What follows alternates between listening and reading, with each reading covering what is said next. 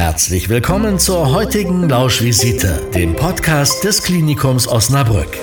In unserer 14-tägigen Ausgabe nehmen wir euch mit in die Welt eines modern ausgestatteten Krankenhauses mit spannenden Einblicken hinter die Kulissen sowie Tipps und Tricks von Experten und Mitarbeitenden aus Medizin und Pflege. Klinikum Osnabrück, Maximalversorgung und Top-Arbeitgeber in der Region. Viel Spaß beim Hören. Was ist zu erwarten, wenn ein Baby auf die Welt kommen möchte? Hallo, ich bin Jasmin Fromm und das hier ist die Lauschvisite. Hier in diesem Podcast spreche ich mit Expertinnen und Experten des Klinikums Osnabrück über medizinische Themen, die uns allesamt anbelangen. Für diese Folge habe ich mit Anke Kramer und Birgit Santowski gesprochen. Frau Kramer ist die leitende Hebamme am Klinikum und Frau Santowski die leitende Krankenschwester der Entbindungsstation. Welche Anzeichen deuten darauf hin, dass das Baby das Licht dieser Welt erblicken möchte? Was wird dann im Krankenhaus und im Kreissaal gemacht? Und was kann die Begleitperson der Schwangeren machen, um zu helfen? Diese und noch weitere Fragen haben die beiden mir für diese Podcast-Folge beantwortet. In der Vergangenheit habe ich bereits mit dem Chefarzt der Klinik für Frauenheilkunde und Geburtshilfe gesprochen, mit Dr. Garnier und auch die Stefanie Meyer saß bei uns schon am Mikrofon, die Hebamme, aber auch Sterbeamme ist und über letzteres habe ich besonders mit ihr gesprochen. In dieser Folge wollen wir uns dann aber einmal auf die Arbeit als Hebamme konzentrieren und auch auf die Arbeit einer Krankenschwester der Entbindungsstation. Dafür habe ich natürlich auch heute wieder Expertinnen für genau diese Bereiche am Mikrofon. Hallo Frau Kramer und Frau Santowski. Ich freue mich, dass Sie beiden hier sind. Sie, Frau Kramer, sind ja Hebamme. Bei dem Beruf denken die meisten wahrscheinlich nur an das Auf die Welt bringen von Babys. Aber da steckt ja noch so viel mehr dahinter. Ja, also das ist ein großer Betreuungsbogen, den wir da eigentlich betreuen dürfen. Und der beginnt ja mit dem Wunsch nach Schwangerschaft, also im Grunde schon vor dem Eintreten der Schwangerschaft bis wirklich weit zum Ende der Stillzeit. Das heißt also, im optimalen Fall betreuen wir oder können Hebammen, Frauen und Familien über einen langen Zeitraum von über ein Jahr betreuen und im Grunde so natürlich eine intensive Beziehung auch zu diesen Familien aufbauen und ähm, ich sag mal gesundheitsfördernde Aspekte auch wirklich gut einbauen und diese Vielfältigkeit in diesen Betreuungsbogen, also von wirklich Frühschwangerschaft bis zur ja, Geburtsvorbereitung, bis zur aktiven Geburtsphase, bis weit ins Wochenbett hinein, bis zum Ende der Stillzeit, wo es dann darum ging, wie muss Brei gefüttert werden, was ist denn sinnvoll, was muss heute überhaupt kommen, was sind so die neuesten Tipps und Trends. Das sind schon Sachen, die einfach auch diese Spannbreite der Hebammentätigkeit ausmachen und auch diese Freude. Das ist einfach nie langweilig und es ist immer kurzweilig und oft ist es so, dass man Frauen dann wirklich auch direkt in Übergang mit der nächsten Schwangerschaft gleich weiter betreut und so ein fester Bestandteil der Familien wird und eigentlich über lange Zeit die dann auch betreut und begleitet. Nie langweilig, haben Sie gerade gesagt. Das heißt, wie sieht dann so ein Arbeitsalltag bei Ihnen aus? Ich würde jetzt mal aus Kliniksicht erstmal sagen, der ist äh, schon im festen Rahmen, dadurch, dass es halt äh, Dienstzeiten gibt, äh, dass man immer zu gewissen Zeiten auch sich ähm, anmeldet und im Kreislauf präsent ist. Aber was dann im Tag kommt, das ist auch wirklich immer jeden Tag ein bisschen Überraschung und das macht halt auch die Kurzweiligkeit aus. Es ist nie langweilig, weil wir immer nie geplant wissen, was kommt und äh, wer sich bei uns anmeldet und wie die Geburten laufen. Und wenn ich in die Freiberuflichkeit schaue, da habe ich in sich vielleicht eine feste Struktur, dass ich halt sage, ich habe morgen die und die Nachsorgen oder die Kurse oder die Sprechstunde. Das ist schon geplant, aber auch da ist wieder die Arbeit mit den Frauen, mit den Familien, mit den Kindern. Und jeder weiß, Kinder, egal wie alt sie sind, die sind nie planbar. Da muss man immer kurzfristig auf die Aktion oder Reaktion reagieren. Und das macht auch den Reiz des Berufes aus, wo ich einfach auch nach langer Berufserfahrung sage, nach über 30 Jahren, also ich habe es nie bereut. Es ist auch heute noch der Beruf, der mich begeistert und fesselt und deswegen einfach toll. Es gibt keinen festen Ablauf. Vielleicht ist das für die einen oder anderen schwer vorstellbar, dass es keine feste Struktur im Tag gibt. Doch, es gibt eine Struktur, aber sie ist doch sehr ähm, flexibel zu halten und äh, ja, das macht's, ja, das macht es einfach spannend. Ich wollte auch gerade sagen, so Geburten sind ja nicht unbedingt planbar. Ja, das stimmt. Also wir haben im Grunde Feiertage, Wochenende nachts und ja, natürlich gibt es für geplante Kaiserschnitte, da gibt es schon Termine, aber auch da sind wir im Klinikalltag in ein großes, komplexes Prozessgeschehen eingebunden. Und wenn dann plötzlich der Rettungshubschrauber landet und es gab irgendwo einen schweren Verkehrsunfall oder andere Verletzte, dann rutschen wir mit unseren geplanten Eingriffen natürlich auch wieder dahinter. Und äh, da müssen wir uns auch immer in den großen OP-Plan einfügen. Aber auch das macht es dann wieder spannend, weil man dann wieder denkt, ja, okay, dann äh, kommt wieder was anderes dazwischen. In der Zwischenzeit geht die Tür auf und man hat dann im Grunde wieder andere Tätigkeiten oder das nächste Kind kommt. Und wenn die werdenden Mütter dann im Kreissaal sind, wie läuft das dann ab? Oder wie geht, sieht überhaupt der Weg zum Kreissaal aus? Ja, der ist ja nun, ich sag mal, Corona hat uns ja alle immer noch leider gut im Griff und äh, der ist ja schon ein bisschen ähm, verändert, aber nichtsdestotrotz besteht der Erstkontakt oft schon in der Schwangerschaft, dass die Frauen also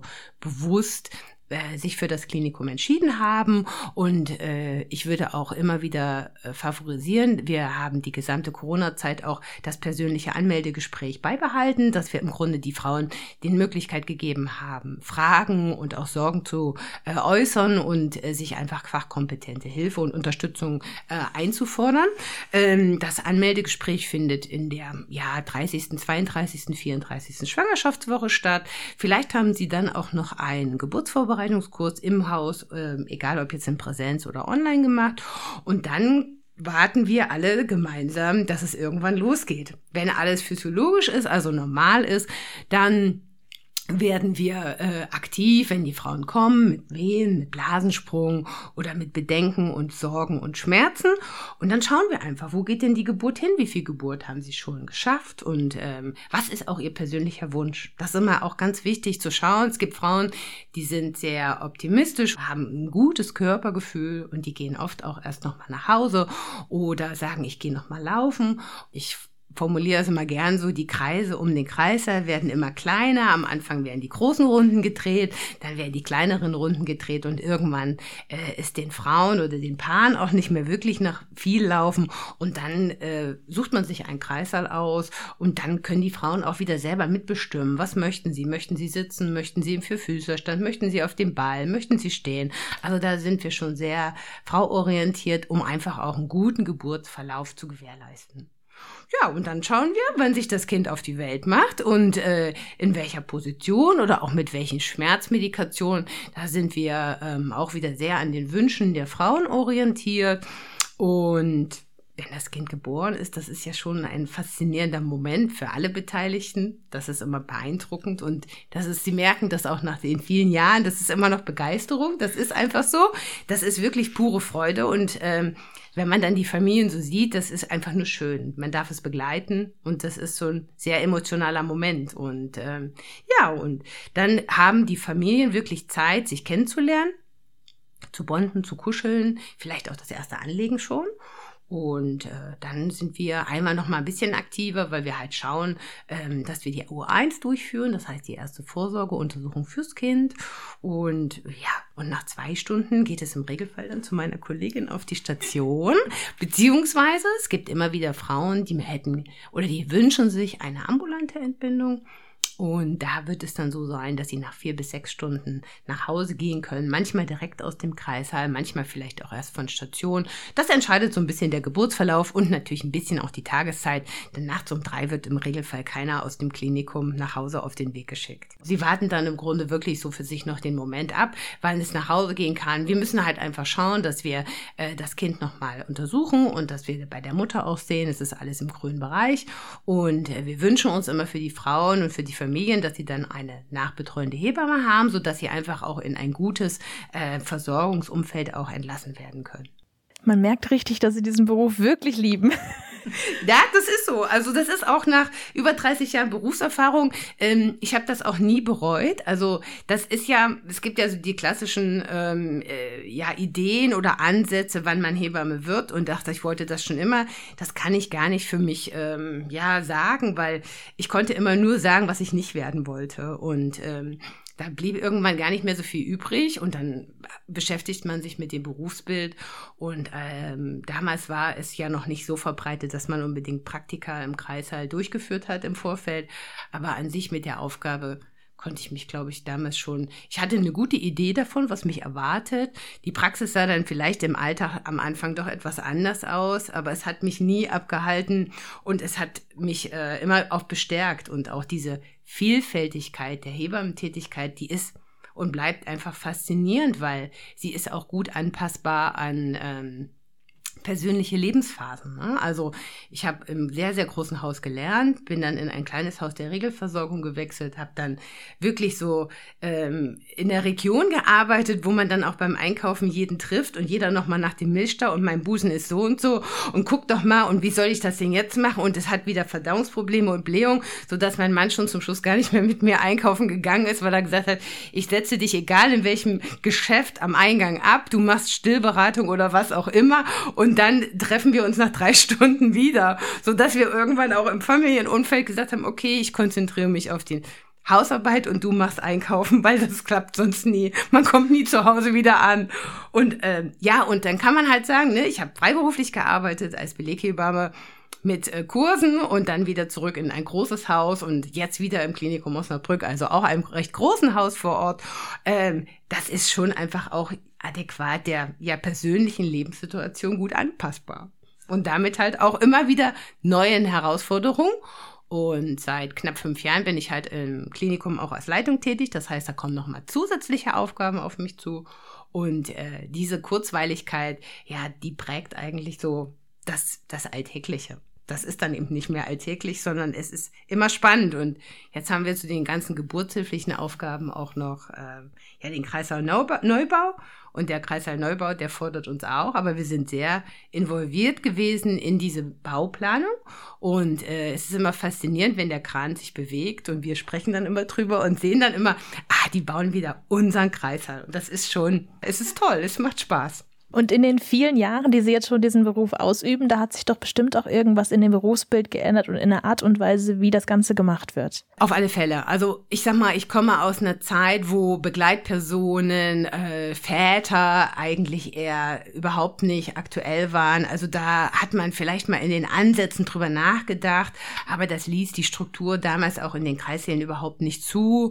Und äh, das ist schon eine sehr positive Entwicklung, die dadurch laufen wurde und die Anwesenheit, ja, ich sag mal, ob es die Freundin ist, ob es der Partner ist, ob es die Mutter ist, das hat schon die Arbeit verändert. Aber ähm, einerseits von der Struktur, dass man halt sagt, da gibt es noch jemanden, aber andererseits auch ähm, von den ja, persönlichen Bedürfnissen der Frauen, die stehen wesentlich mehr im Vordergrund. Und jeder weiß oder wir wissen besonders, dass im Grunde eine Geburt lebensprägend ist wenn die positiv erlebt wird, die macht Kräfte frei, von denen die Frauen vielleicht vorher gar nicht wussten, dass sie das schaffen können. Und das prägt so ein Frausein schon, wenn sie irgendwann geboren hat.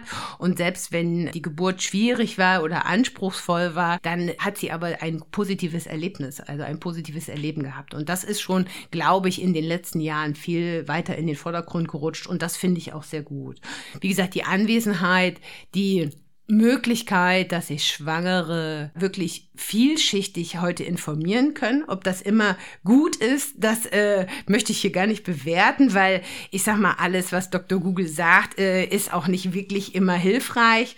Aber damit müssen man auch umgehen und das ist auch was, was sich auch in die Arbeitsweise niederschlägt. Und ähm, ja, auch diese soziale Medienpräsenz. Ne? Also es wird vieles fotografiert, dokumentiert. Wir haben im Kreis ja wirklich Handyverbot. Das ist aber auch den äh, elektronischen Geräten geschuldet. Also wir arbeiten ganz viel mit Telemetrie. Das heißt, die Frauen können sich bewegen, sie können frei umhergehen und trotzdem kann man die Herztöne ableiten und da stören mobile Endgeräte. Und von daher schaffen wir das schon, auch ein kleinen Schutzraum, um einfach mal nicht aufs Handy zu schauen, nicht auf dem Tablet zu agieren und einfach auch die Zeit ja aktiv zu nutzen, die gemeinsame Zeit des Elternwerdens. Die Zeit nutzen, haben Sie gerade gesagt. Wie kann man das dann im Kreissaal? Wir schauen schon immer, dass es ähm, Phasen gibt, wo wir uns auch dezent zurückziehen, wo einfach auch äh, Körperarbeit, wo Ruhephasen, wo Massage vom Partner durchgeführt werden kann. Und die kann man dann auch in der Zweisamkeit nutzen.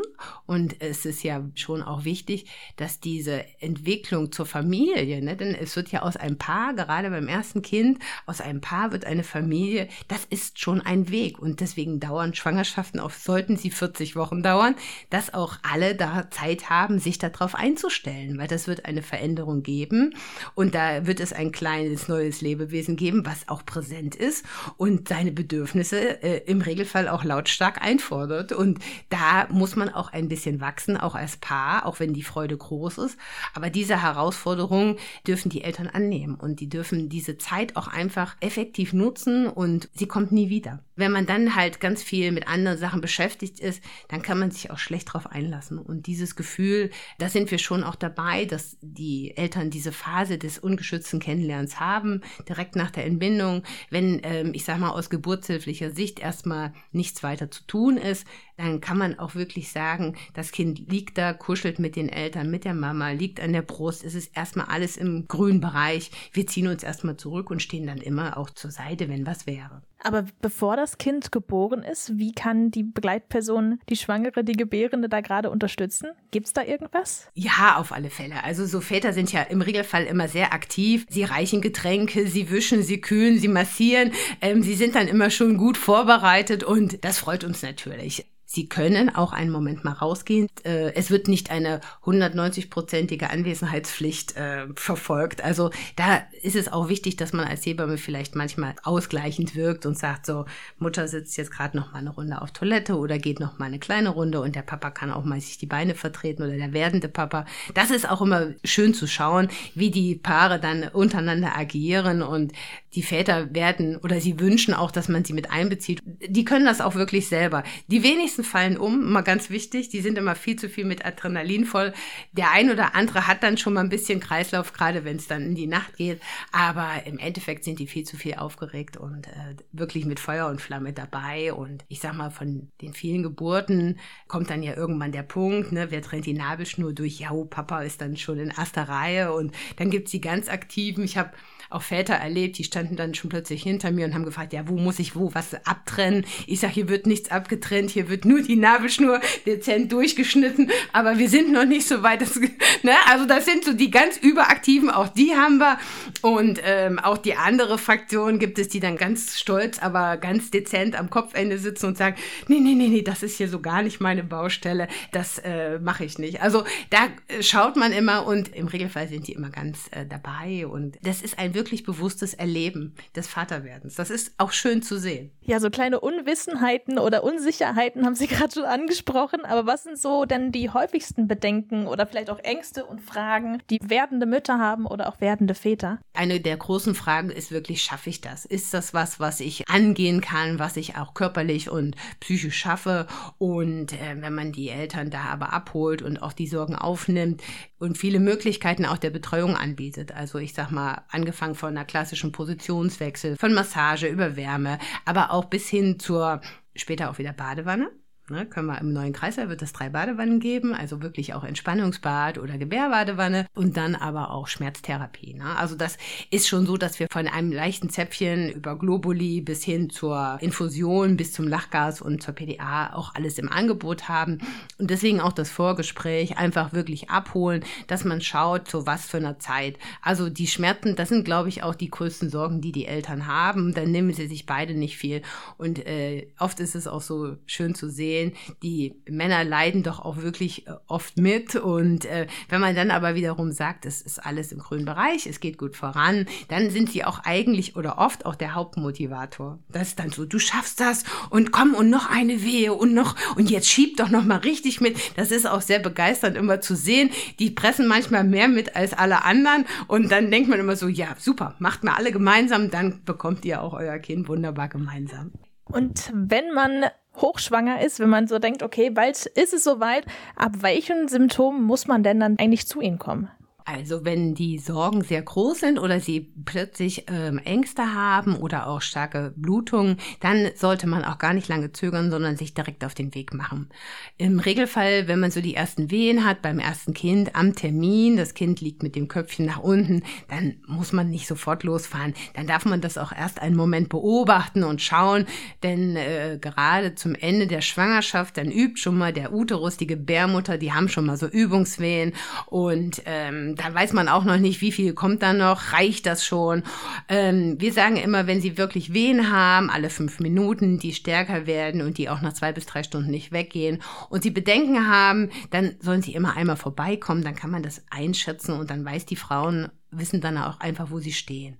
Wenn sie einen Blasensprung haben, dann sollte man sich auch auf den Weg machen. Und wie gesagt, eine starke vaginale Blutung ist immer auch ein Stückchen weit Alarm.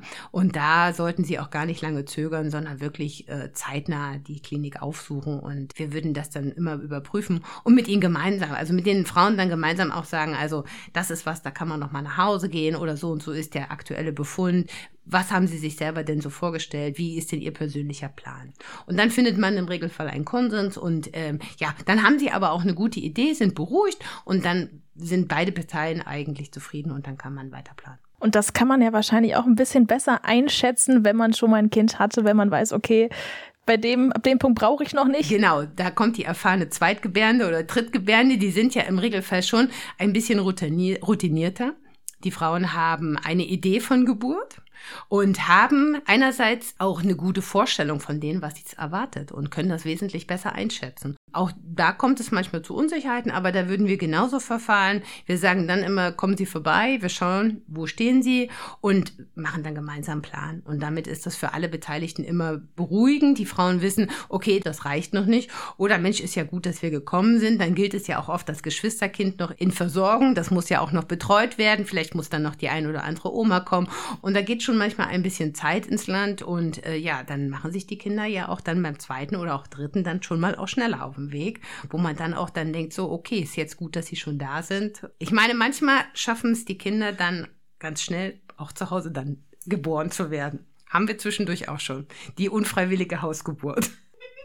Fahren Sie denn dann auch zu der Familie hin oder? Das wird dann anders geregelt. Also das hängt ja auch immer so ein bisschen davon ab. Manchmal ist dann vielleicht auch die nachbetreuende Hebamme noch mal ein bisschen involviert oder die wird dann äh, mit angerufen. Aber im Regelfall läuft das wirklich über den Rettungsdienst und äh, dann leitet die Leitstelle uns die Information weiter und dann heißt es nur, ja, äh, das Kind ist schon zu Hause geboren, wir kommen dann aber trotzdem.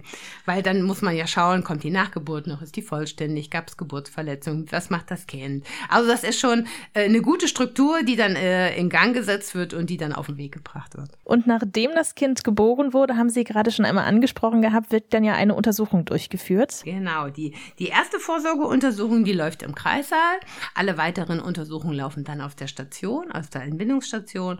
Und bei der ersten Vorsorgeuntersuchung wird halt wirklich geschaut, wie ist das Kind äh, auf die Welt gekommen, hat es sich gut angepasst, hat der Kreislaufumstellung funktioniert, äh, ist es jetzt rosig, was machen die Reflexe, ja, gibt es auch Fehlbildung? Gibt es irgendwelche Besonderheiten an dem Kind? Man guckt sich das Kind wirklich von oben nach unten und wirklich von vorn und hinten überall an, schaut, ob alles angelegt ist, ob alle fünf Fingerchen da sind, zehn und ähm, guckt gegebenenfalls auch nach Geburtsverletzungen. Auch das kommt schon mal vor, dass es irgendeine Schramme oder eine kleine Verletzung gibt.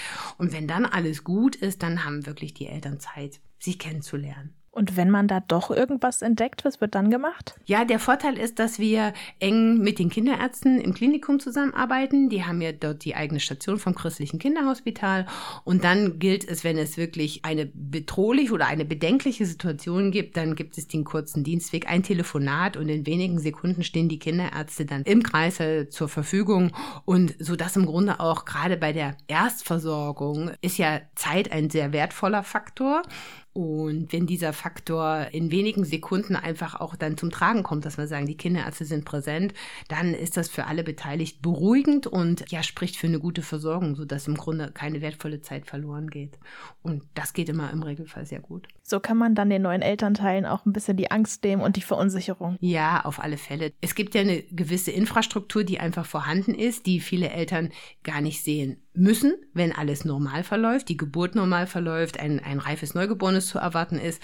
Aber wenn es jetzt nicht so wäre, dann hat man das immer im Hintergrund. Und das ist sehr beruhigend für beide Seiten. Für die Hebamme, die ja auch in der Pflicht ist und in den Wunsch hat, dem Kind und den Eltern einen guten Start ins Leben zu ermöglichen, aber auch den Eltern dann sagen kann, wenn was wäre, dann wären wir auch dafür gerüstet. Und nachdem das Kind dann geboren wurde, dann geht es ja auf die Station zu Ihnen, Frau Santowski. Was wird dann gemacht? Also erstmal dürfen die Eltern bei uns auch ankommen. Wenn der Wunsch besteht, dass sie ein Familienzimmer möchten, dann werden wir auch das äh, in die Wege leiten.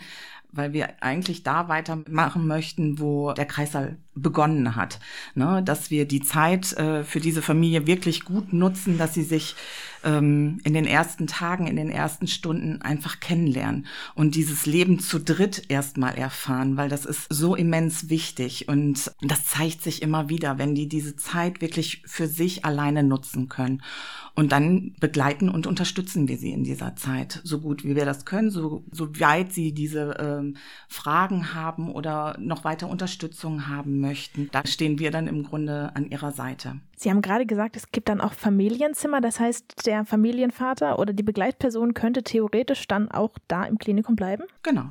Wir schauen dann einfach und sobald das möglich ist, äh, werden wir das dann auch gewährleisten. Das heißt also, ähm, der Vater kann sich mit anmelden und äh, wird dann eben als Begleitperson mit aufgenommen. Also wenn sie im Familienzimmer sind und das Kind bekommt ein äh, Beistellbett ins Zimmer hinein und dann passiert am ersten Tag erstmal gar nichts großartig.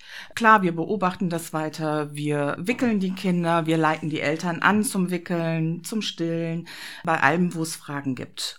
Und dann wird eben innerhalb dieser kürzesten Zeit, wo sie ja nur noch im Krankenhaus sind, das ist ja wirklich sehr, sehr kurz geworden, die Zeit, machen wir ein Hörscreening. Äh, da wird schon mal geguckt, inwieweit die Durchgängigkeit im Ohr ist, wie weit die Schallwellen schon durchgehen. Das gehört einmal mit dazu. Dann wird äh, eine Sättigung gemacht, eine Sauerstoffsättigung. Das ist aber nicht schlimm. Das ist einfach nur, dass so eine Elektrode an den Fuß gelegt wird, um einmal zu gucken, wie hoch diese Sauerstoffsättigung eben ist. Und äh, wir nehmen das Neugeborenen-Screening ab. Da ist es nun leider so, da wird eine Blutentnahme gemacht nach 36 Stunden. Das ist aber völlig normal. Das vergessen die Kinder auch sofort. Das ist einfach ein Stich in die Ferse. Und das ist relativ schnell wieder behoben. Und dann, nach 48 Stunden, kann eben dieses Kind äh, die U2 bekommen. Die läuft dann über den Kinderarzt. Die Kinderärzte sind ja vor Ort dann auch und äh, übernehmen dann die U2.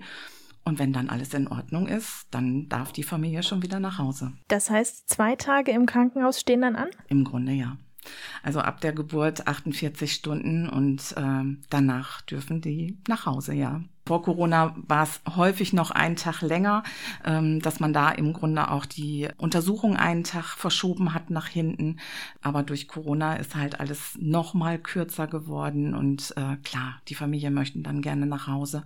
Und äh, so ermöglichen wir ihnen das eigentlich, dass nach 48 Stunden die Untersuchung läuft und die Kinder dann nach Hause dürfen. Und wenn die Familie sich dazu entscheidet, nicht so ein Familienzimmer zu nehmen, wie wird das dann gehandhabt?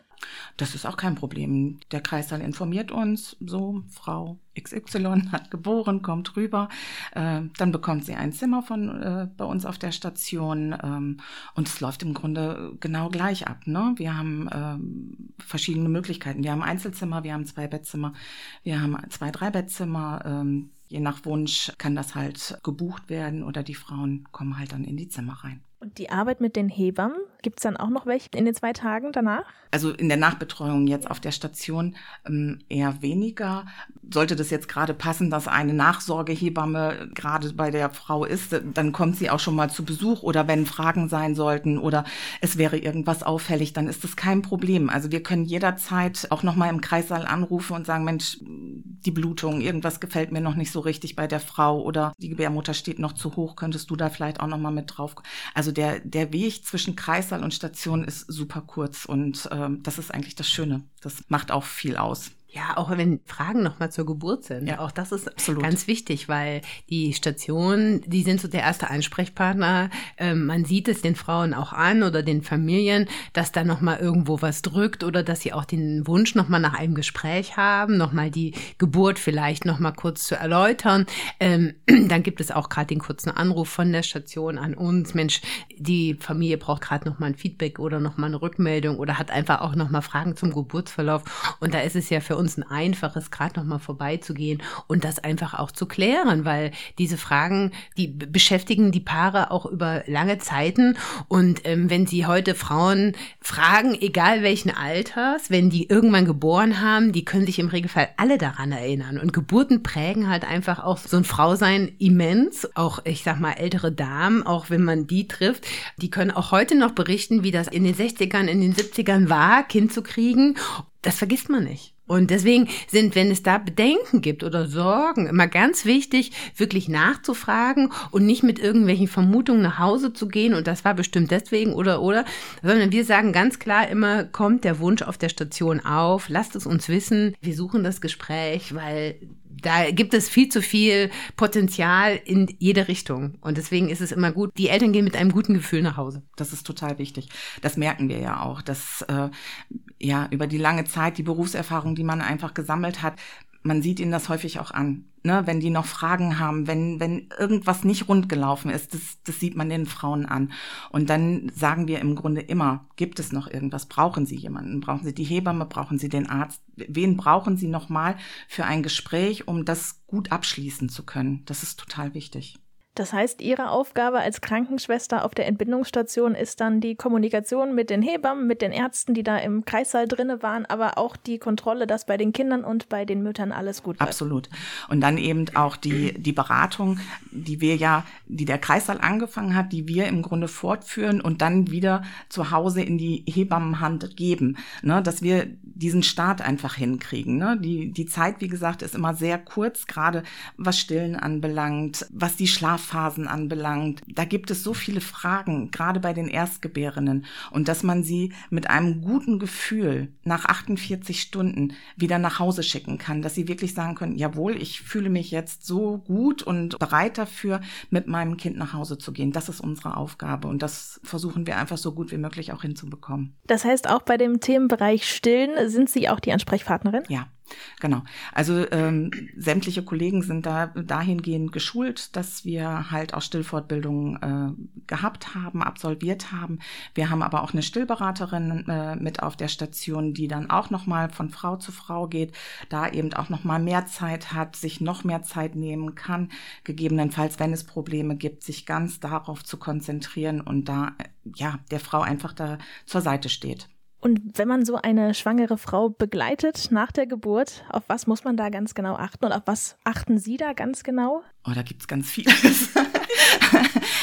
naja, erstmal versuchen wir sie ja im Grunde so schnell und so gut wie möglich selbstständig in die Selbstständigkeit zu bringen, sag ich mal. Weil ähm, ja, diese Zeit so, so kostbar und so kurz einfach ist. Und äh, wir sie dahin ja beraten und begleiten, dass sie das, was sie eigentlich intuitiv vom Bauch heraus im Grunde können, dass wir sie da einfach auch nochmal unterstützen und dass wir sie positiv begleiten und äh, nochmal pushen gegebenenfalls, weil die ersten Tag und Stunden sind schon anstrengend, wenn keine Nacht mehr durchgeschlafen wird und sie ja schon fast verzweifeln, weil vielleicht noch keine Milch da ist oder nicht genügend Milch da ist und sie immer dann aber nochmal zu motivieren und zu pushen und zu sagen, Mensch, du machst das aber super und das klappt doch so gut und dein Kind liegt zufrieden im Bett und das ist wirklich so unsere Hauptaufgabe mit, ne, diese Frauen einfach gut zu betreuen und zu begleiten und, und sie dahingehend auch anzuleiten. Motivation wahrscheinlich ja auch bei Müttern, die das erste Mal Mutter werden, besonders wichtig. Ja, absolut,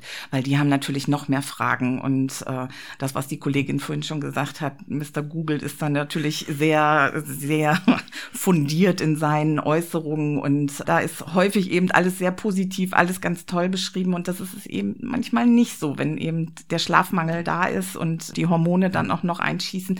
Das ist schon eine harte Sache, aber das steht natürlich nirgendwo und das dürfen sie einfach. Sie dürfen das zulassen und wir halten das einfach mit ihnen aus. Sie dürfen fluchen und sie dürfen weinen und sie dürfen auch mal schreien und äh, das gehört dazu und das halten wir einfach mit ihnen aus. Wenn Dinge auf einmal anders laufen, als das Internet gesagt hat, dass man dann auch mal sie fragen kann, ist das alles so normal, ist das in Ordnung so? Genau die brauchen dann einfach nur noch mal die Bestätigung. Ist das wirklich alles richtig so, wie ich das mache oder ähm, mache ich was falsch? Das sind ja ganz häufig so diese Fragen. Was, was mache ich falsch? Und dann ähm, ist dann einfach auch häufig, dass wir sagen, nein, Sie machen nichts falsch. Hören Sie auf Ihren Bauch, hören Sie auf Ihre Intuition. Das läuft wirklich gut und äh, Sie darin einfach auch noch mal zu bestärken.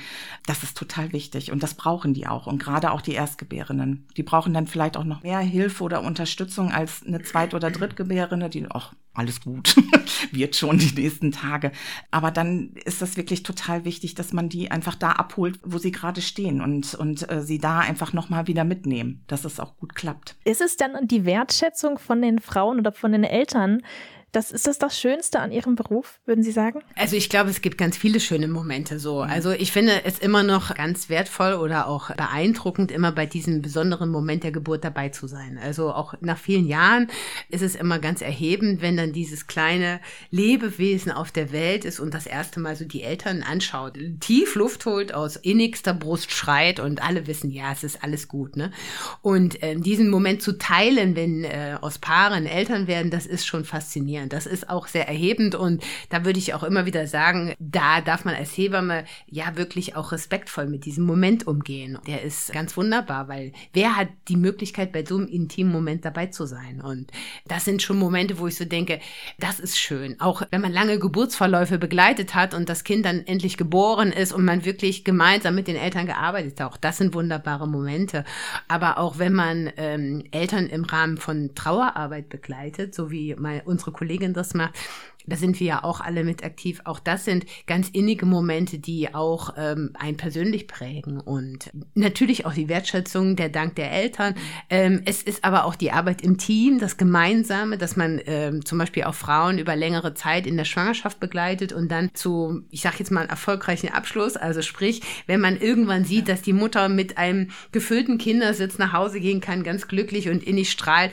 Auch das sind tolle Momente. Deswegen, es gibt kein, was ist der Moment, Moment, sondern es gibt viele, viele kleine Momente. Auch die gemeinsame Zusammenarbeit, wenn es Notsituationen gegeben hat, wo man im Nachhinein sagen kann, Mensch, da haben wir gut zusammen gemeinsam mhm. gearbeitet, weil ich persönlich würde es nicht auf einen Moment ähm, runter reduzieren wollen. Genau, genau. Das ist das große Ganze, finde ich immer so. Ne, das ist ein Teil davon, dass äh, eben diese Frauen glücklich nach Hause gehen. Das ist aber auch, wie die Kollegin ja schon sagte, wir haben ja nun auch auf unserer Station die Risikoschwangeren, die da vielleicht Wochen und Monate manchmal ja sogar liegen und bangen und man bangt mit ihnen und äh, man hält auch diese Sachen aus mit ihnen und man pusht sie immer wieder. Und wenn man dann einfach am Ende sieht, äh, sie gehen vielleicht nochmal nach Hause und kommen dann wieder und nehmen dann ihr Kind mit nach Hause, ja, das ist dann Stationskind, ja. das haben alle mitgemacht. Genau. Ja, aber das ist einfach toll und, und äh, diese Geschichten prägen einfach auch und, und äh, die machen tatsächlich auch was mit einem, ne? dass, dass man da einfach kann, jawohl, ne? das, das haben wir gut hingekriegt, äh, das ganze Team. Wir konnten sie begleiten die ganze Zeit und konnten sie auch durch viele Tiefenphasen durchbekommen, einfach um diese Schwangerschaft weiter voranzubringen. Und das ist, ähm, das sind immer wunderschöne Momente einfach. Und gibt es auch irgendwelche Überraschungen, die Sie bei sich im Arbeitsumfeld schon mal erlebt haben? Also man denkt ja immer, es gibt nichts, was es noch nicht gegeben hat, aber das äh, kann ich verneinen. Es gibt immer wieder Momente, wo man denkt, okay, das hatten wir so noch nie. Und genau deswegen ist es halt auch spannend, also in diesem Berufsfeld zu arbeiten. Und man ist auch immer wieder überrascht von den, von den Familien. Und wie gesagt, Corona hat uns alle geprägt, auch, auch das klinische Umfeld. Das ist für alle Beteiligten herausfordernd, äh, wo man auch manchmal denkt, oh nee, das ist jetzt nicht dein Ernst. Ne? Also so Masken unterhalb des Kinns bringen halt auch nichts, dann kann man sie tragen. Und das sind so viele Sachen, wo man über positiv als auch negativ überrascht wird. Und da haben wir auch im Laufe der Jahre gelernt, damit zu leben. Aber es ist schon, ähm, ja, die, die Zeit im Moment ist einfach auch besonders, auch für uns ja, diese ganze Zeit macht natürlich auch was mit einem. Aber auch da gibt es eben diese Überraschung, wo man gedacht hat, oh Gott, oh Gott, ne, als Corona anfing und dann keine Besuchszeiten waren. Und für uns auf Station war eigentlich so überraschend, wie, wie toll das angenommen worden ist im Grunde, wie schön das im Grunde für die Frauen war, dieser intensive Moment zwischen Mutter und Kind ohne Besuch. Also das, das würden, glaube ich, viele Frauen sich auch nicht trauen, vielleicht zu sagen, so von wegen hm, nicht ganz so viel Besuch. Ne? Wir brauchen diese Zeit für uns zu zweit, zu dritt. So, und äh, da kam Corona, es hat viele negative Sachen, aber das war tatsächlich ein positiver Effekt, dass diese Frau diese wirklich intime Zeit, diese Bindung einfach für, für sich und dieses Kind haben konnten. Das war toll zu sehen. Also, ähm, wo wir erst gedacht oh Gott, oh Gott, wo geht das alles hin? Und weil so vieles negativ ja einfach war, aber das war tatsächlich ein positiver Effekt. Das war toll. Das glaube ich. Und was wollten Sie damals als Kind beruflich machen? Ging es schon immer so in diese Richtung?